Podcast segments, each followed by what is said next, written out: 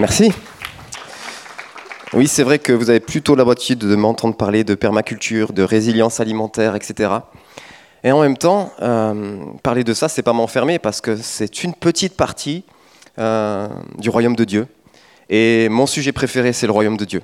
Alors même quand je parle de permaculture, euh, moi je sais que je parle du royaume de Dieu et j'en suis heureux. L'année dernière, avec vous, j'ai abordé justement cette histoire du royaume de Dieu. Je vous ai proposé un, un chemin pour voir où c'est que nous en étions chacun, pour pouvoir faire le point. Et on avait vu euh, aussi que non seulement nous devions quitter l'Égypte, quitter ce qui nous limitait, mais il fallait que cette culture de l'Égypte, cette culture qui nous limitait, nous quitte. Alors, ce n'est pas pour se retrouver sans culture, bien au contraire, mais pour adopter la culture du royaume de Dieu. Et aujourd'hui, je voudrais commencer à aborder un petit peu cette culture du royaume de Dieu par un angle particulier qu'on pourrait appeler la culture de l'honneur prophétique. La culture de l'honneur, ça a été pas mal enseigné ces dernières années, dans cette église notamment. Et euh, aujourd'hui, je voudrais parler d'une petite particularité, la culture de l'honneur prophétique. Je vous propose de commencer dans 1 roi 19, verset 19. C'est le moment de transition de la vie d'Élie. Il était seul et là, Dieu lui a dit qu'à partir de maintenant, il aurait un disciple avec lui. Élie partit de là et il trouva Élisée, fils de Chapat, qui labourait. Il avait devant lui douze paires de bœufs et il était avec la douzième. Élie s'approcha de lui et jeta sur lui son manteau. Élisée, quittant ses bœufs, courut après Élie et dit Laisse-moi embrasser mon père et ma mère, et je te suivrai. Et lui lui répondit, Va et reviens, car pense à ce que j'ai fait, à ce que je t'ai fait.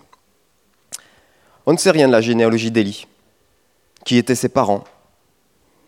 Nous n'en savons pas beaucoup plus sur Élisée, excepté qu'il nous ait dit qu'il a des parents, qu'il cultive la terre, c'est donc un fils, un héritier. Pas d'une petite exploitation, si je me base sur les chiffres moyens d'une ferme qui utilise encore aujourd'hui l'attraction animale, je peux en déduire que cette ferme pouvait faire dans les 11 hectares et faire vivre à peu près au moins 30 personnes. Nous avons donc Élisée, un fils, qui travaille pour son père, au moment où un prophète vient et lui jette son manteau, signe qu'il veut qu'il devienne son disciple. Élisée accepte de suite, sans réfléchir. Mais avant, il veut, dire au revoir à ses parents. Nous avons donc Élisée, un fils, mais qui ne veut pas partir comme un voleur. Il désire honorer ses parents. Je continue au verset 21.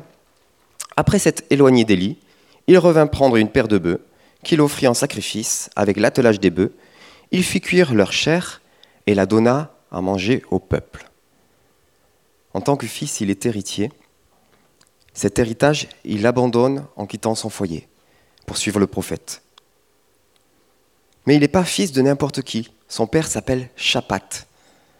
C'est le mot en hébreu pour dire juge.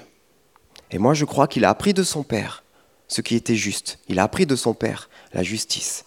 C'est pourquoi il veut faire les choses de façon juste. Il veut faire les choses avec justice. Les bœufs qu'il sacrifie, qu'il sacrifie font partie de son héritage. Le texte nous dit qu'il décide de les offrir au peuple sans nous, préciser, combien ils sont, ni qui ils sont. Mais en fait, ils sont obligatoirement très nombreux. Si je me base sur le poids d'une petite vache, que je fais une petite division à une règle de 3, il y a de quoi nourrir 1000 à 1500 personnes. Qui est invité au festin? Juste la famille? Les serviteurs? Les ouvriers? Les amis d'Élisée Les habitants du village Le texte est court, il ne nous dit rien, juste le peuple. Il donne l'impression que tout se passe vite. Mais cuire ne serait-ce qu'une cuisse de bœuf, il vous faut 8 à 10 heures. Donc, c'est pas juste un petit méchoui rapide. Il a pris le temps avec tout le peuple. Il a pris le temps pour dire au revoir. Que s'est-il passé pendant tout ce temps? J'imagine, c'est pas écrit, mais moi, j'imagine que ce temps a été pour Élisée l'occasion de bénir et d'être reconnaissant envers tous ceux qui ont été auprès de lui durant toute son enfance, toute sa jeunesse. Le fils, Élisée, est parti en démontrant, en démontrant de l'honneur à tous ceux qui ont été responsables de lui pendant sa jeunesse, ceux qui l'ont formé, ceux qui l'ont éduqué, ceux qui l'ont accompagné. Et il est parti pour une vie de disciple, une vie de prophète, en acceptant de laisser son héritage terrestre, sans savoir qu'au bout de son disciple-là, il gagnerait un héritage spirituel encore plus grand. Et là, je vais sauter dans le temps et aller directement à la fin de la vie d'Élisée, dans Deux Rois 2 au verset 9. Lorsqu'ils eurent passé le Jourdain, Élie dit à Élisée, Demande ce que tu veux que je fasse pour toi, avant que je sois enlevé d'avec toi. Élisée répondit, Qu'il y ait sur moi, je te prie, une double portion de ton esprit.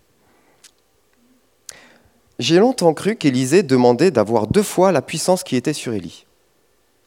Et je me disais, mais quel orgueilleux quand même Pour qui il se prend?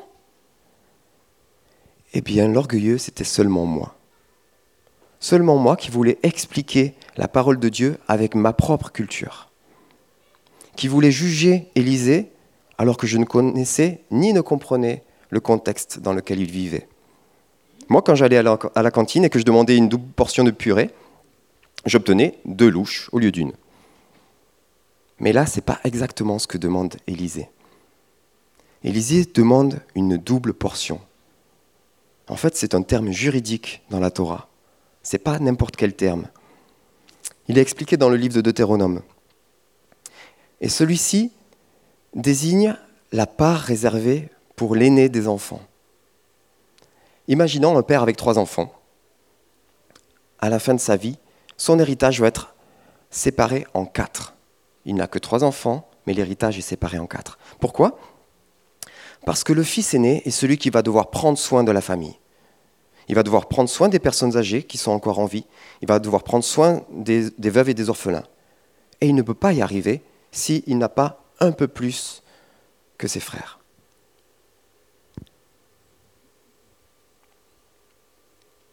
Élie lui dit, tu demandes une chose difficile. Mais si tu me vois pendant que je serai enlevé d'avec toi, cela t'arrivera. Sinon, cela ne t'arrivera pas. Et comme il continuait à marcher en parlant, voici un char de feu et des chevaux de feu les séparèrent l'un de l'autre. Élie monta au ciel dans un tourbillon. Élisée regardait et criait Mon père Mon père Char d'Israël et sa cavalerie puis il ne le vit plus. Saisissant alors ses vêtements, il les déchira en morceaux et releva le manteau d'Élysée qu'il avait laissé tomber. À la fin de la vie de son maître, l'élève ne voulait pas seulement être un apprenti, n'être un disciple, mais il voulait être reconnu comme le fils spirituel, comme le fils aîné d'Élie. Il avait dit au revoir à son père terrestre, mais reconnaissait en Élie son père spirituel. Il avait abandonné son héritage terrestre pour le suivre, mais voulait obtenir le droit d'aînesse sur l'héritage spirituel d'Élie, et cela lui a été accordé par Dieu. Je suis convaincu que si Élisée n'avait pas su, voulu ou pu honorer ses parents avant de suivre Élie, cet héritage n'aurait pas pu lui être donné.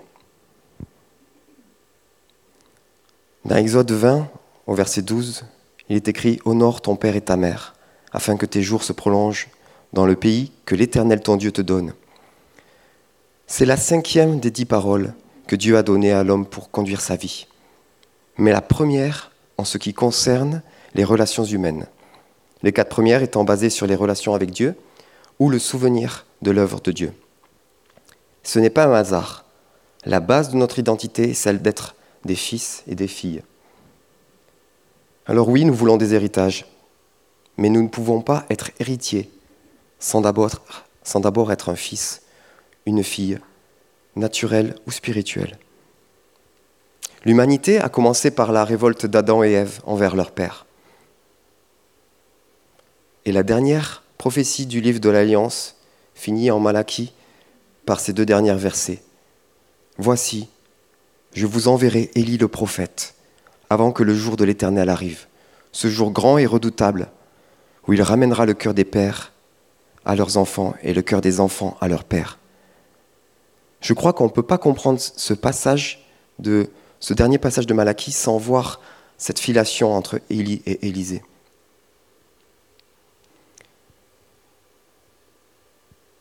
Et à partir de ce moment où la filiation est établie, la boucle est bouclée, tout n'est pas accompli à ce moment-là. Mais tout peut commencer sur des solides bases. Élie est ce prophète qui a su devenir un père spirituel. Et nous vivons dans des temps dans lesquels Dieu ramène le cœur des pères et des fils. Et nous avons tellement besoin que notre Père, à tous, vienne à notre secours pour nous guérir et nous donner notre juste place. En étudiant deux événements de la vie d'Élysée, nous avons vu à quoi pouvait ressembler la culture de l'honneur envers nos pères. Mais c'était dans un cadre idéal, avec des parents bien traitants. Oh, je suis sûr que les parents d'Élysée étaient comme tous les autres. Ils ont dû lui prendre la tête, le décevoir, ils ont dû être maladroits, peut-être même injustes parfois. Mais ni plus ni moins que tous les parents qui essaient de remplir leur rôle, ô combien complexe et défiant. Honorés, d'accord. Mais quand nos parents ne sont pas honorables? Revenons un peu en arrière dans le temps historique et regardons du côté de David, dans 1 Samuel 24. Le voilà poursuivi par son, non pas par son père, mais par son beau-père et son roi, Saül. On aurait pu prendre la relation de David et de son père qui déjà était, euh, était maltraitante. Mais ce qui m'intéresse dans cette partie avec Saül, c'est qu'on va voir comment David a pu garder son cœur pur. C'est un moment où David s'est réfugié dans une grotte avec ses hommes, quand soudain Saül entre à son tour, seul, dans cette caverne, pour satisfaire quelques besoins bien naturels. Les hommes de David en sont certains. C'est Dieu qui a envoyé Saül dans la taverne pour que le jeune lion puisse mettre fin à ses jours. Saül veut la mort de son beau-fils. Les amis de David le poussent à le devancer et à ce qu'il le tue avant. David s'avance doucement, coupe un morceau du manteau royal de Saül et interdit à ses amis de toucher un seul cheveu du roi. Puis en sortant, il dit au verset 10, Pourquoi écoutes-tu les propos des gens qui disent, Voici David, cherche ton malheur. Tu vois maintenant de tes propres yeux que l'Éternel t'avait livré aujourd'hui entre mes mains dans la caverne. On m'excitait à te tuer, mais je t'ai épargné. Et j'ai dit, je ne porterai pas la main sur mon Seigneur, car il est loin de l'Éternel. Vois, mon Père, vois donc le pan de ton manteau dans ma main, puisque j'ai coupé le pan de ton manteau, et que je ne t'ai pas tué. Sache et reconnais qu'il n'y a dans ma conduite ni méchanceté, ni révolte, et que je n'ai point péché contre toi. David est victime d'injustice, de tentative de meurtre. Il est poursuivi, mais il réussit à garder son cœur, malgré toutes les horreurs qu'il a subies et qu'il subira encore. Il réussit à ne pas se faire sa propre justice et à rester honorant dans ses propos. Attention, je ne dis pas qu'un enfant doit subir sans rien dire ce qu'un parent maltraitant lui fait vivre, au contraire. David le premier, car il était adulte au moment des faits, s'est éloigné de l'environnement toxique et dangereux de Saül. De même, un enfant qui aurait à subir des maltraitances et des abus doit être secouru et doit être protégé. Mais ce que David nous montre par son exemple, c'est qu'au milieu de la tourmente, il a réussi à garder son cœur pur, plus que toute autre chose. Je fais une parenthèse ici, mais ce moment a dû être terrible pour Saül. Non seulement David venait de démontrer que son cœur et ses actes étaient purs, mais même le fait qu'il ait coupé le bord de ses vêtements était un acte prophétique dont David n'était peut-être pas conscient, qui rappelait la parole que Samuel lui avait donnée en 1 Samuel 15 au verset 26. Samuel avait dit à Saül, Je ne retournerai point avec toi, car tu as rejeté la parole de l'Éternel, et l'Éternel te rejette, afin que tu ne sois plus roi sur Israël. Et comme Samuel se tournait pour s'en aller, Saül le saisit par le pan de son manteau qui se déchira. Samuel lui dit, L'Éternel déchire aujourd'hui de dessus de toi la royauté d'Israël, et il la donne à un autre qui est meilleur que toi. Saül se doutait que David était son remplaçant, et c'est pour ça qu'il voulait le tuer. Et là, il était obligé de reconnaître qu'effectivement, David, qui tenait dans sa main le morceau de manteau déchiré, était lui aussi loin de l'Éternel. Et que quoi qu'il fasse, il ne pourrait pas changer ça. Revenons à notre sujet. David a réussi à garder son cœur pur, à ne pas l'emmurer, à ne pas le remplir d'amertume, de rancœur, devant l'injustice des actes de son beau-père. Waouh. Moi, cet exemple, je n'ai pas réussi à le suivre. Jamais en tant qu'enfant, encore moins en tant qu'adolescent, et seulement très difficilement en tant qu'adulte. Garder son cœur, c'est pas quelque chose que l'on fait pour les autres. C'est quelque chose que l'on fait pour soi. Quand j'avais 7 ou 8 ans, un soir, mon père, qui était sous ce soir-là, mon père était alcoolique, une chose que j'ignorais au moment de ce fait-là. Je n'en avais pas confiance. Je devais être un peu turbulent, mais je n'avais rien fait de spécial. Mais il m'a engueulé, m'a envoyé me coucher beaucoup plus tôt que ce que la règle familiale prévoyait. Une injustice totale pour un enfant de 8 ans. Et ça n'avait aucun rapport avec mon comportement. Donc j'étais donc dans cette salle de bain, révolté, au bord des larmes. Quand mon père arrive, conscient de son erreur, craque, se met à pleurer, tombe à genoux à mes pieds et me demande pardon et me serre dans ses bras pour que je le console. À l'injustice de la punition, mon père avait ajouté l'injustice d'attendre de moi la consolation. Son alcoolisme l'avait privé de sa conscience de père. Et son attitude avait brisé en moi l'image paternelle. Je n'ai pas pu garder mon cœur. Comment un enfant le pourrait-il? Les conséquences ont été terribles. Mon père ne l'était plus pour moi. Et alors que la porte de mon cœur se fermait pour lui, celle pour Dieu faisait la même chose. Oh, une porte avec une petite fenêtre qui s'ouvrait de temps en temps pour vivre quelques moments avec l'un et avec l'autre. Mais une porte quand même. Il a fallu huit ans de plus pour que je grandisse, que mon père arrête de boire. Et l'action merveilleuse du Saint-Esprit pour qu'un jour, pendant un temps de louange dans notre église locale, j'aille spontanément, mais par Dieu, chercher mon Père, le prendre dans mes bras et lui dire qu'à nouveau, il était pour moi mon Père. Et puis quelques années plus tard, une fois devenu adulte, il a fallu que je me fasse aider par des personnes dévouées et compétentes de mon assemblée locale ici, à Toulouse, qui, avec l'aide de mon Père céleste, m'ont accompagné sur un chemin de guérison intérieure. Et c'est là qu'on voit l'œuvre merveilleuse de Dieu l'œuvre qu'il peut faire dans la vie des gens, son œuvre de restauration. Je ne suis pas fils unique. Nous sommes cinq frères et sœurs. Et j'ai pu voir mon père agir et être présent comme un père avec les plus jeunes, notamment mon petit frère, qui a 9 ans de moins que moi. Et il a connu un père aimant, un père présent, qui a su l'accompagner. Et peu après qu'il ait arrêté de boire, un homme de passage dans notre assemblée locale avait prophétisé à mon père qu'il serait un patriarche, le père d'une multitude. Lui qui n'avait pas eu de père, qui n'avait pas su être un père lui-même. Nous aurions pu rester bloqués par cette vision d'un père brisé. Mais son ami et pasteur Joël Benoît, qui était responsable du groupe de jeunes, connaissait le cœur de cet homme qui était mon père et connaissait l'appel qui était sur sa vie. C'est pourquoi il a décidé de lui proposer de prendre une place dans l'encadrement des jeunes de cette église. Et ces jeunes ont pu découvrir un homme de Dieu qui avait son oreille posée sur la poitrine de Christ. Ils ont pu découvrir un homme qui pouvait leur parler directement de la part de Dieu. Ils ont découvert un père et un prophète selon le cœur de Dieu. Cet homme qui n'avait pas pu être un père pour certains de ses enfants, mais a pu l'être pour de nombreux autres.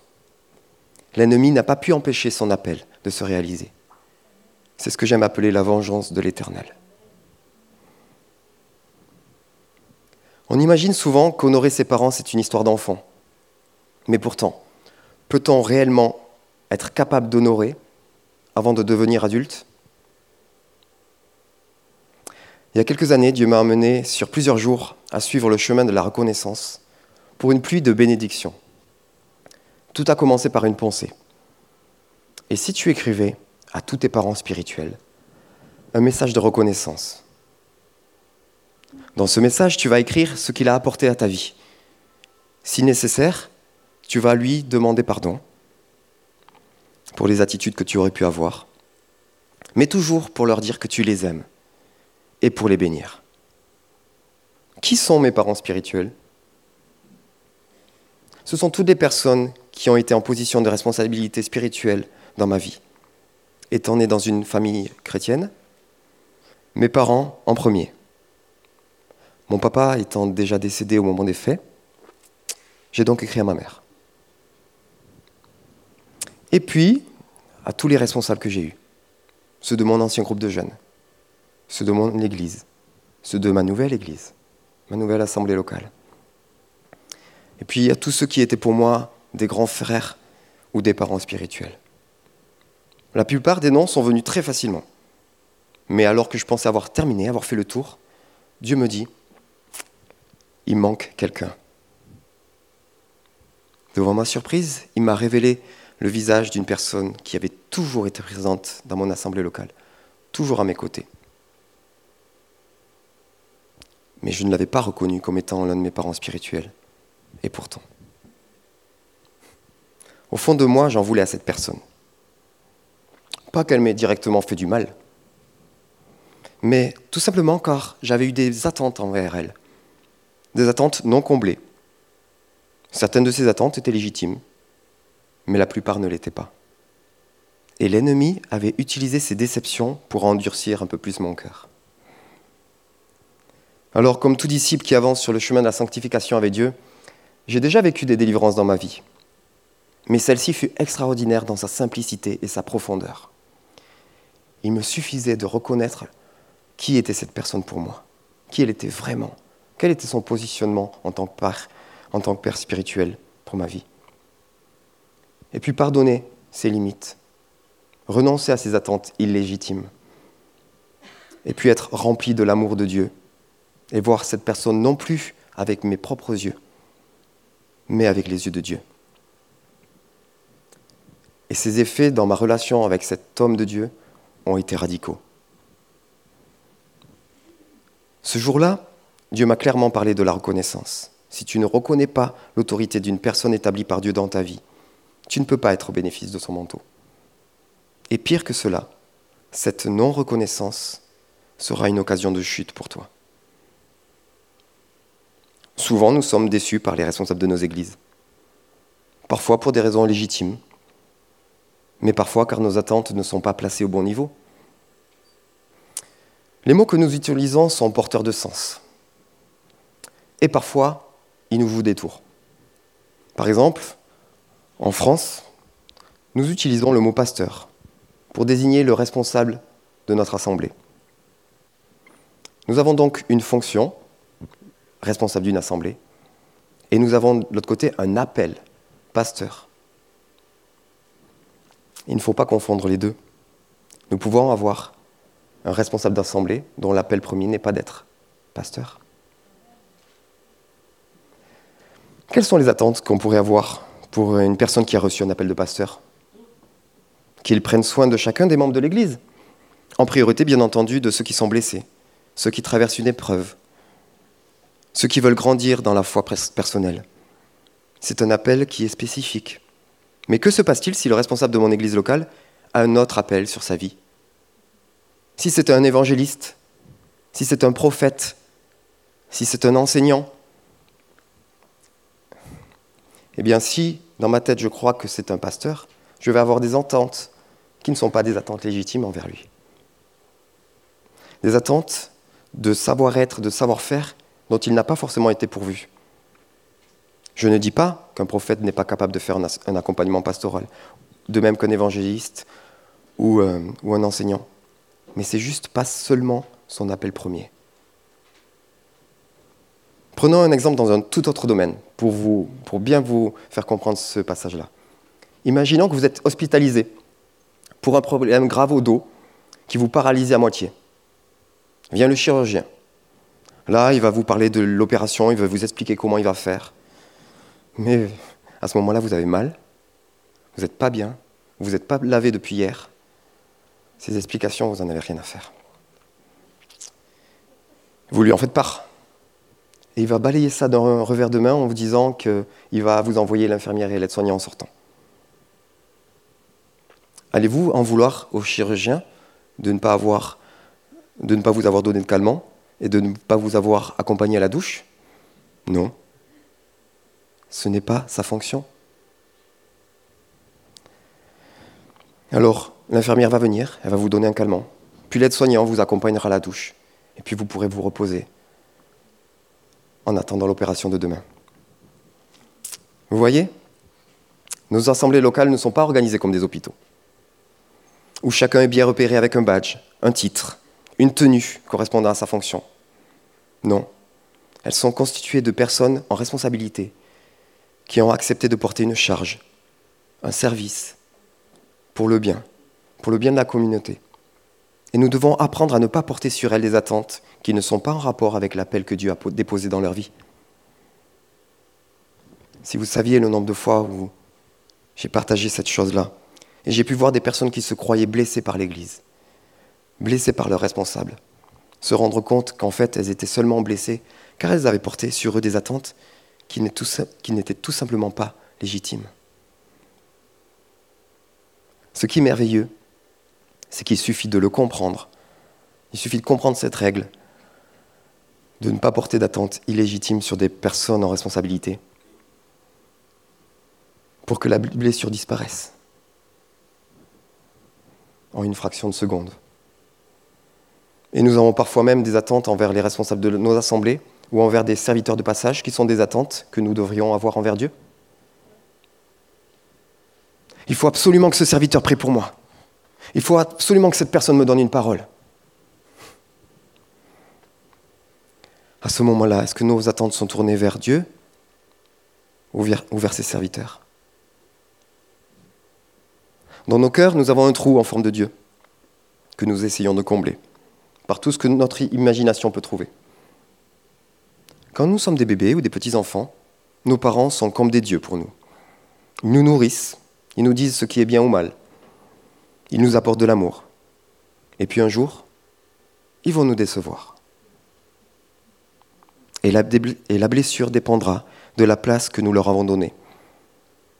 Si ce jour-là, si le jour où je suis blessé par, euh, mon père ou ma mère, si je connais l'existence de Dieu, alors, si je connais Dieu, je sais que mes parents ne sont pas Dieu. Donc dans mon cœur, ils vont tomber de leur place de parents, mais ils vont pas tomber de leur place de Dieu. Oui. Mais si, non, non justement, c'est pas le contraire. C'est que si, si moi, je ne connais pas l'existence de Dieu, ce trou en forme de Dieu dans mon cœur est pris par mes parents. Donc le jour où mes parents me déçoivent, comme j'ai une vision qui n'est pas juste d'eux et que je les prends pour Dieu, ils tombent de la place de Dieu. Donc la blessure est d'autant plus grande.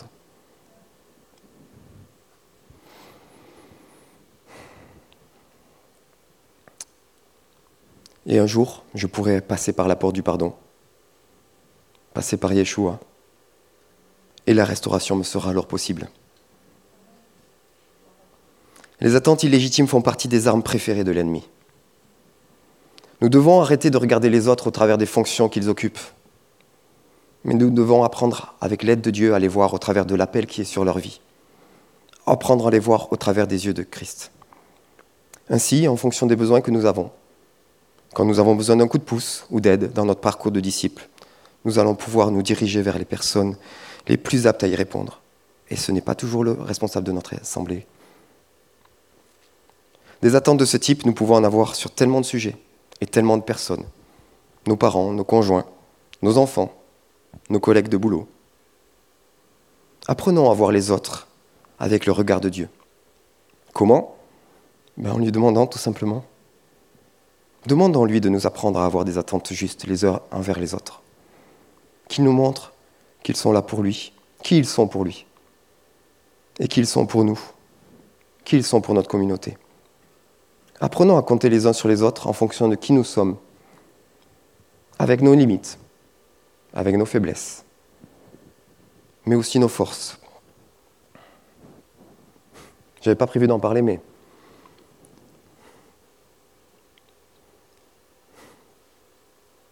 je crois que Dieu permet que nos responsables ne soient pas parfaits pour nous éviter de tomber dans l'idolâtrie. C'est tellement facile pour nous d'idolâtrer les personnes. Bref. Et ainsi, une fois que nous serons rentrés dans cette démarche, nous pourrons entrer dans ce qui nous est expliqué dans Jean 13 au verset 56, ce que Jésus a dit. À ceci, tous reconnaîtront que vous êtes mes disciples, à l'amour que vous avez les uns pour les autres. Et cet amour commence par se regarder dans et avec vérité. Lors de cette journée que j'avais commencé en envoyant des paroles de reconnaissance et de bénédiction à mes parents spirituels, comme j'étais bien lancé, Dieu m'a demandé de faire une démarche similaire, mais pour mes anciens patrons, mes anciens responsables professionnels. En enlevant, bien entendu, tout mon patois de Canaan qui aurait été incompréhensible pour eux. Tous n'ont pas compris la démarche. Certains se sont demandé si je voulais qu'ils me rembauchent. Mais tous ont apprécié le geste. Et l'un d'entre eux, touché par ce message, m'a écrit souhaitant qu'on se rencontre en vrai pour parler. Voyant que je me prenais au jeu, Dieu m'a alors demandé de faire un message similaire. Mais cette fois-ci pour demander pardon à d'anciens collègues, ceux qui étaient dans mon équipe notamment, et ceux qui étaient sous ma responsabilité, et auprès de qui, en tant que responsable, je n'avais pas eu le comportement attendu. Et puis, plus surprenant encore, après m'avoir fait demander pardon à des personnes que j'avais pu offenser, voilà qu'il m'a invité à demander pardon à des personnes qui m'avaient offensé à moi. Alors, autant je comprenais la démarche précédente, celle qui tu vas aller demander pardon à quelqu'un que tu as offensé, ça, ça rentre dans ma théologie. Mais pourquoi tu, veux que je demande pardon à des personnes qui m'ont offensé à moi? Et c'est là que le meilleur des pédagogues m'a montré les choses suivantes. L'offense, c'est rarement à sens unique. Même si je me suis senti offensé en premier, mes réactions et mon attitude n'ont-elles pas également été offensantes? Et est-ce qu'elles étaient excusées par le fait qu'elles arrivaient en réaction? Oui, j'avais été offensé en premier, mais je n'avais pas su réagir à l'offense. Demander pardon à quelqu'un qui vous a offensé, par ailleurs, ne peut pas vraiment se faire si vous n'avez pas pardonné. Ce fut un formidable test pour m'assurer qu'effectivement, j'avais bien pardonné ces personnes, puisque je me sentais en capacité de pouvoir moi-même leur demander pardon. Le lendemain, en repensant à tout ça, j'étais un peu déçu que ça soit fini. J'avais envie de continuer, j'avais envie de bénir d'autres personnes. Je parlais de cette frustration à Dieu. Il m'a dit, mais ça fait que commencer. Et c'est écrit à ta femme.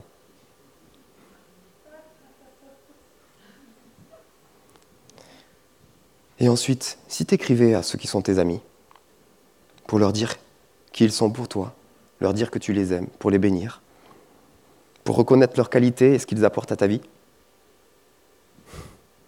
Je vous raconte pas cette journée, c'était génial. Je suis tellement reconnaissant envers Dieu pour ces clés de source de bénédiction dans ma vie et dans celle de ceux qui m'entourent. Trouvez pas dommage. Est-ce que vous ne trouvez pas dommage qu'il faille attendre le jour de l'enterrement des gens que nous aimons pour nous poser et prendre le temps de réfléchir à ce qu'ils nous ont apporté? À ce qui comptait pour nous? Qu'ils soient chrétiens ou pas? Ne pourrions-nous pas devenir des instruments de bénédiction les uns pour les autres? Et là, je vous parle autant à vous qu'à moi-même car je dois vous avouer que quand je repense un peu honteusement à cette formidable journée, je n'ai pas réussi à en faire une habitude et un style de vie. Mais ensemble, nous pourrions essayer. Nous pourrions euh, transformer cette expérience en style de vie.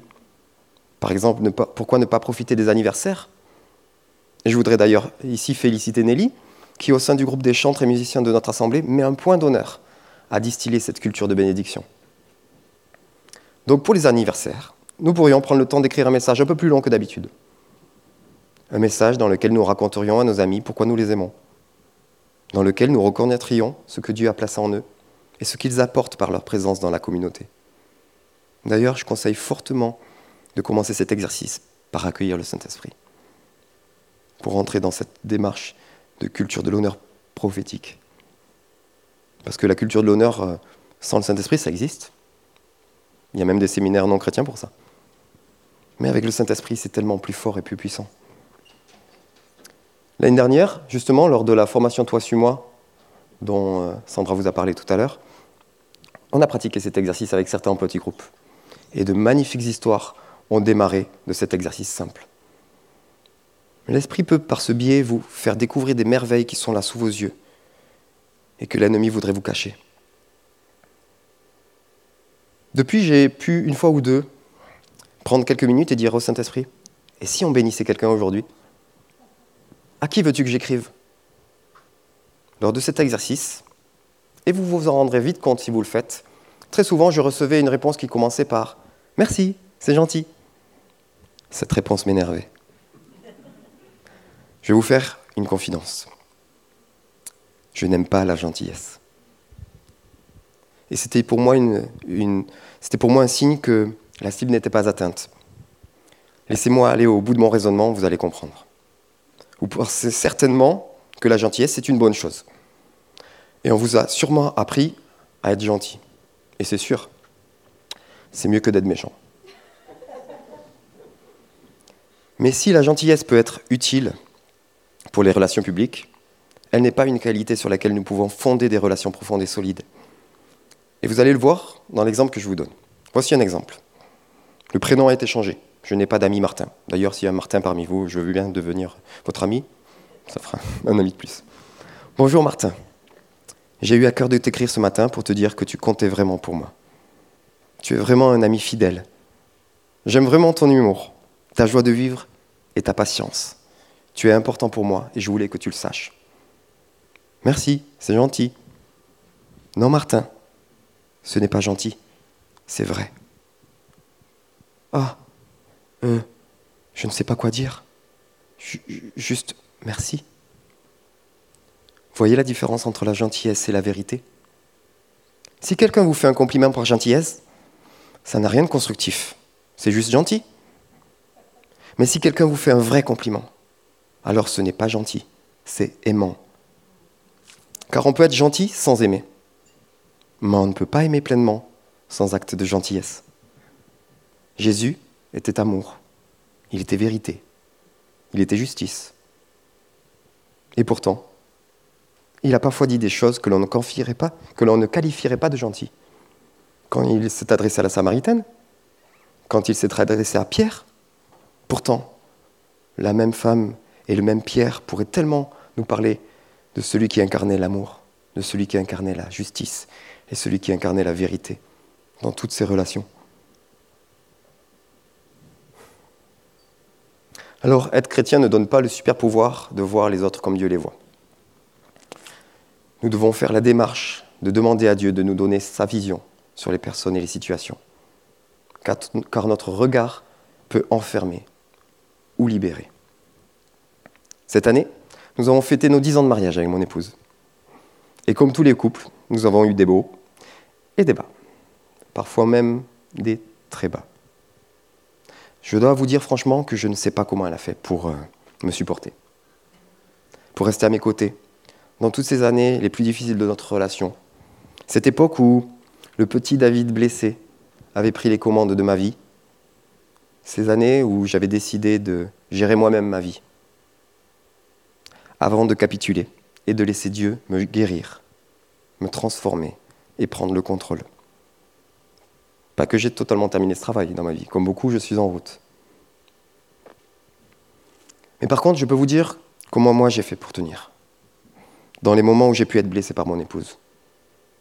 J'ai eu la chance de rencontrer Elisabeth dans notre église locale et j'ai eu le privilège d'apprendre à découvrir qu'elle était, qui elle était, dans le cadre de notre collaboration pour la louange de notre groupe de jeunes. Nous étions quatre à nous retrouver tous les 15 jours pour préparer ce temps de louange. J'ai donc découvert son cœur d'adoratrice en même temps que j'apprenais à la connaître. Puis Dieu m'a montré qui elle était pour lui et quel était l'appel sur sa vie. C'est à ça que je me suis raccroché.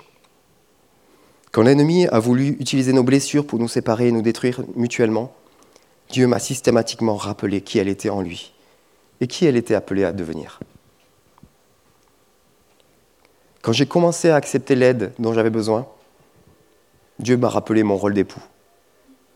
Et il m'a rappelé qu'il n'était pas d'essayer de transformer mon épouse pour qu'elle corresponde à mes attentes, mais que mon rôle était d'avancer moi-même dans ce processus de transformation et de guérison, et de prier et prophétiser sur mon épouse les révélations qu'il m'avait données à son sujet.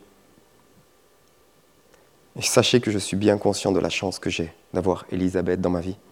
Désolé les gars, elle était pour moi. Allez, une petite anecdote.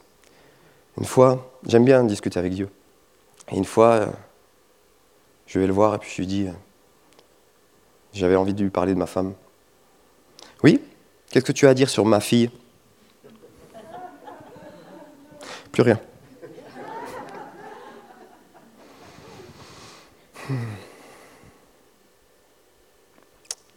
Je vais arrêter là.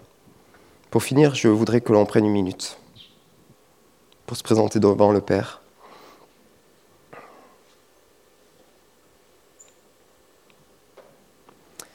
Et lui demander, Seigneur, que veux-tu que je change dans ma façon de voir les autres? Si le Seigneur vous montre quelqu'un, demandez-lui pardon pour les attentes que vous avez pu avoir qui n'étaient pas forcément légitimes. Remettez-lui aussi les blessures qui sont dues à des attentes qui étaient légitimes et qui n'ont pas été comblées.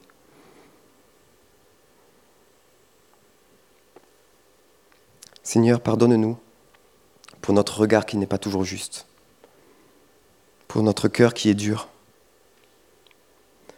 pour nos attentes qui ne sont pas toujours justes, pour toutes les fois où nous attendons des autres des choses que nous devrions attendre de toi. Viens à notre secours, Seigneur. Nous sommes tellement limités. Nous avons besoin que tu rafraîchisses la vision que nous avons les uns des autres. Que tu nous apprennes à nous accueillir mutuellement avec nos forces et nos faiblesses. Fais de nous une famille, Père. Comme toutes les familles, nous ne sommes pas parfaits. Certains d'entre nous sont en froid, d'autres sont blessés. Mais tu es notre Père, notre Père à tous, notre Père aimant, juste véritable. Alors, apprends-nous à notre tour à être justes. Apprends-nous à nous aimer. Apprends-nous à agir les uns avec les autres, avec vérité. Seigneur, nous voulons faire ce qui est notre possible, de ce qui est notre possible pour avancer ensemble. Et pour le surnaturel, nous te faisons confiance. Alors viens à notre secours, là où nous sommes limités. Nous t'accueillons dans nos vies, Abba. Nous t'accueillons dans nos vies, Père. Nous t'accueillons. Amen. Merci Seigneur. Vraiment, on, on est béni. Hein